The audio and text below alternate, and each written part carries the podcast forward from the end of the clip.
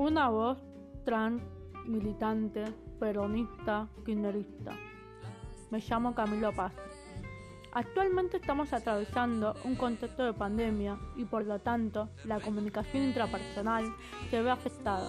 Entonces decidí hacer un podcast relacionado con la militancia, ser trans y algunos resúmenes de mi vida personal.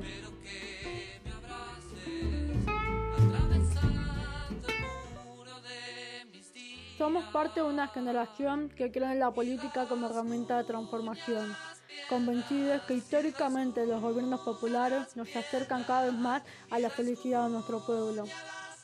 Reivindicamos el sueño de otros compañeros, militando incansablemente los barrios y escuelas por la patria que lucharon. Estamos convencidos que el amor vence y combate al odio de los privilegiados. Ese odio que ha intentado oprimirnos con violencia y dominarnos en medio de la desorganización popular y la entrada sin paz al imperio. Hoy levantamos la bandera a nuestros caudillos federales, los pueblos originarios, los defensores de la soberanía, los grandes libertadores latinoamericanos, el pueblo trabajador del 17 de octubre y aquella juventud maravillosa protagonista de la resistencia. A lo largo de nuestra historia combatieron con balas de fuego o con balas llamadas colonización cultural, balas de tinta, la proscripción de nuestros paridos, la entrega de las fábricas y nuestras empresas nacionales, con el objetivo de acallar lo que el pueblo sentía y exigía. En el 76 llega una derecha experimentada por nuestra propia historia y formada por las escuelas de las Américas de Estados Unidos, para oprimir la organización popular, asesinar a su pueblo y terminar con la, con la felicidad de la mayoría a cambio de la riqueza de unos pocos con una estrategia rediseñada y repensada, el exterminio de compañeros y compañeras que engrandecía nuestra nación, luchando día a día en cada trinchera por la independencia económica, la soberanía política y la justicia social. Parecía estar logrado. Nos entregaron al capitalismo foráneo, nos asesinaron, nos torturaron y nos quitaron nuestra identidad escribiendo una historia falseada e hicieron creer que nuestra cultura popular no cabía en un mundo moderno plagado del individualismo. Cortaron 30.000 flores, pero no detuvieron la primavera. Pese al triunfo que creían haber obtenido los grandes económicos de los 90, pese la demonización de nuestros pobres excluidos por un sistema social, cultural y económicamente violento y en donde no podía acceder a la educación.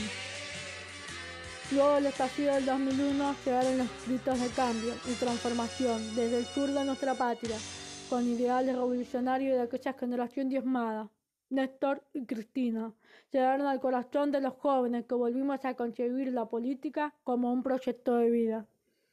Con memoria, verdad y justicia, hoy jugamos a los responsables del terrorismo de Estado, le enseñamos la historia a nuestros compañeros, consagramos nuestros derechos y construimos una democracia participativa. Hoy los jóvenes somos protagonistas de la historia. Durante 12 años se transformó el Estado que con alegría y amor ha consagrado como política pública a los jóvenes como sujeto de derecho. Hoy, 16 de septiembre, se conmemora como Día Nacional de la Juventud, reafirmando nuestra responsabilidad democrática con el voto joven, centros estudiantes y sumándonos a la militancia política, con amor, mística y compromiso.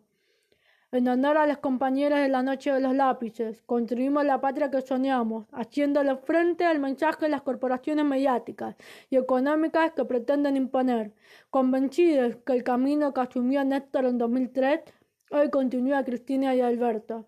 Es el que seguiremos profundizando hasta que toda la patria grande cumpla su sueño de independencia. No daremos ni un paso atrás, seguiremos levantando la bandera de lucha, porque la patria es el otro.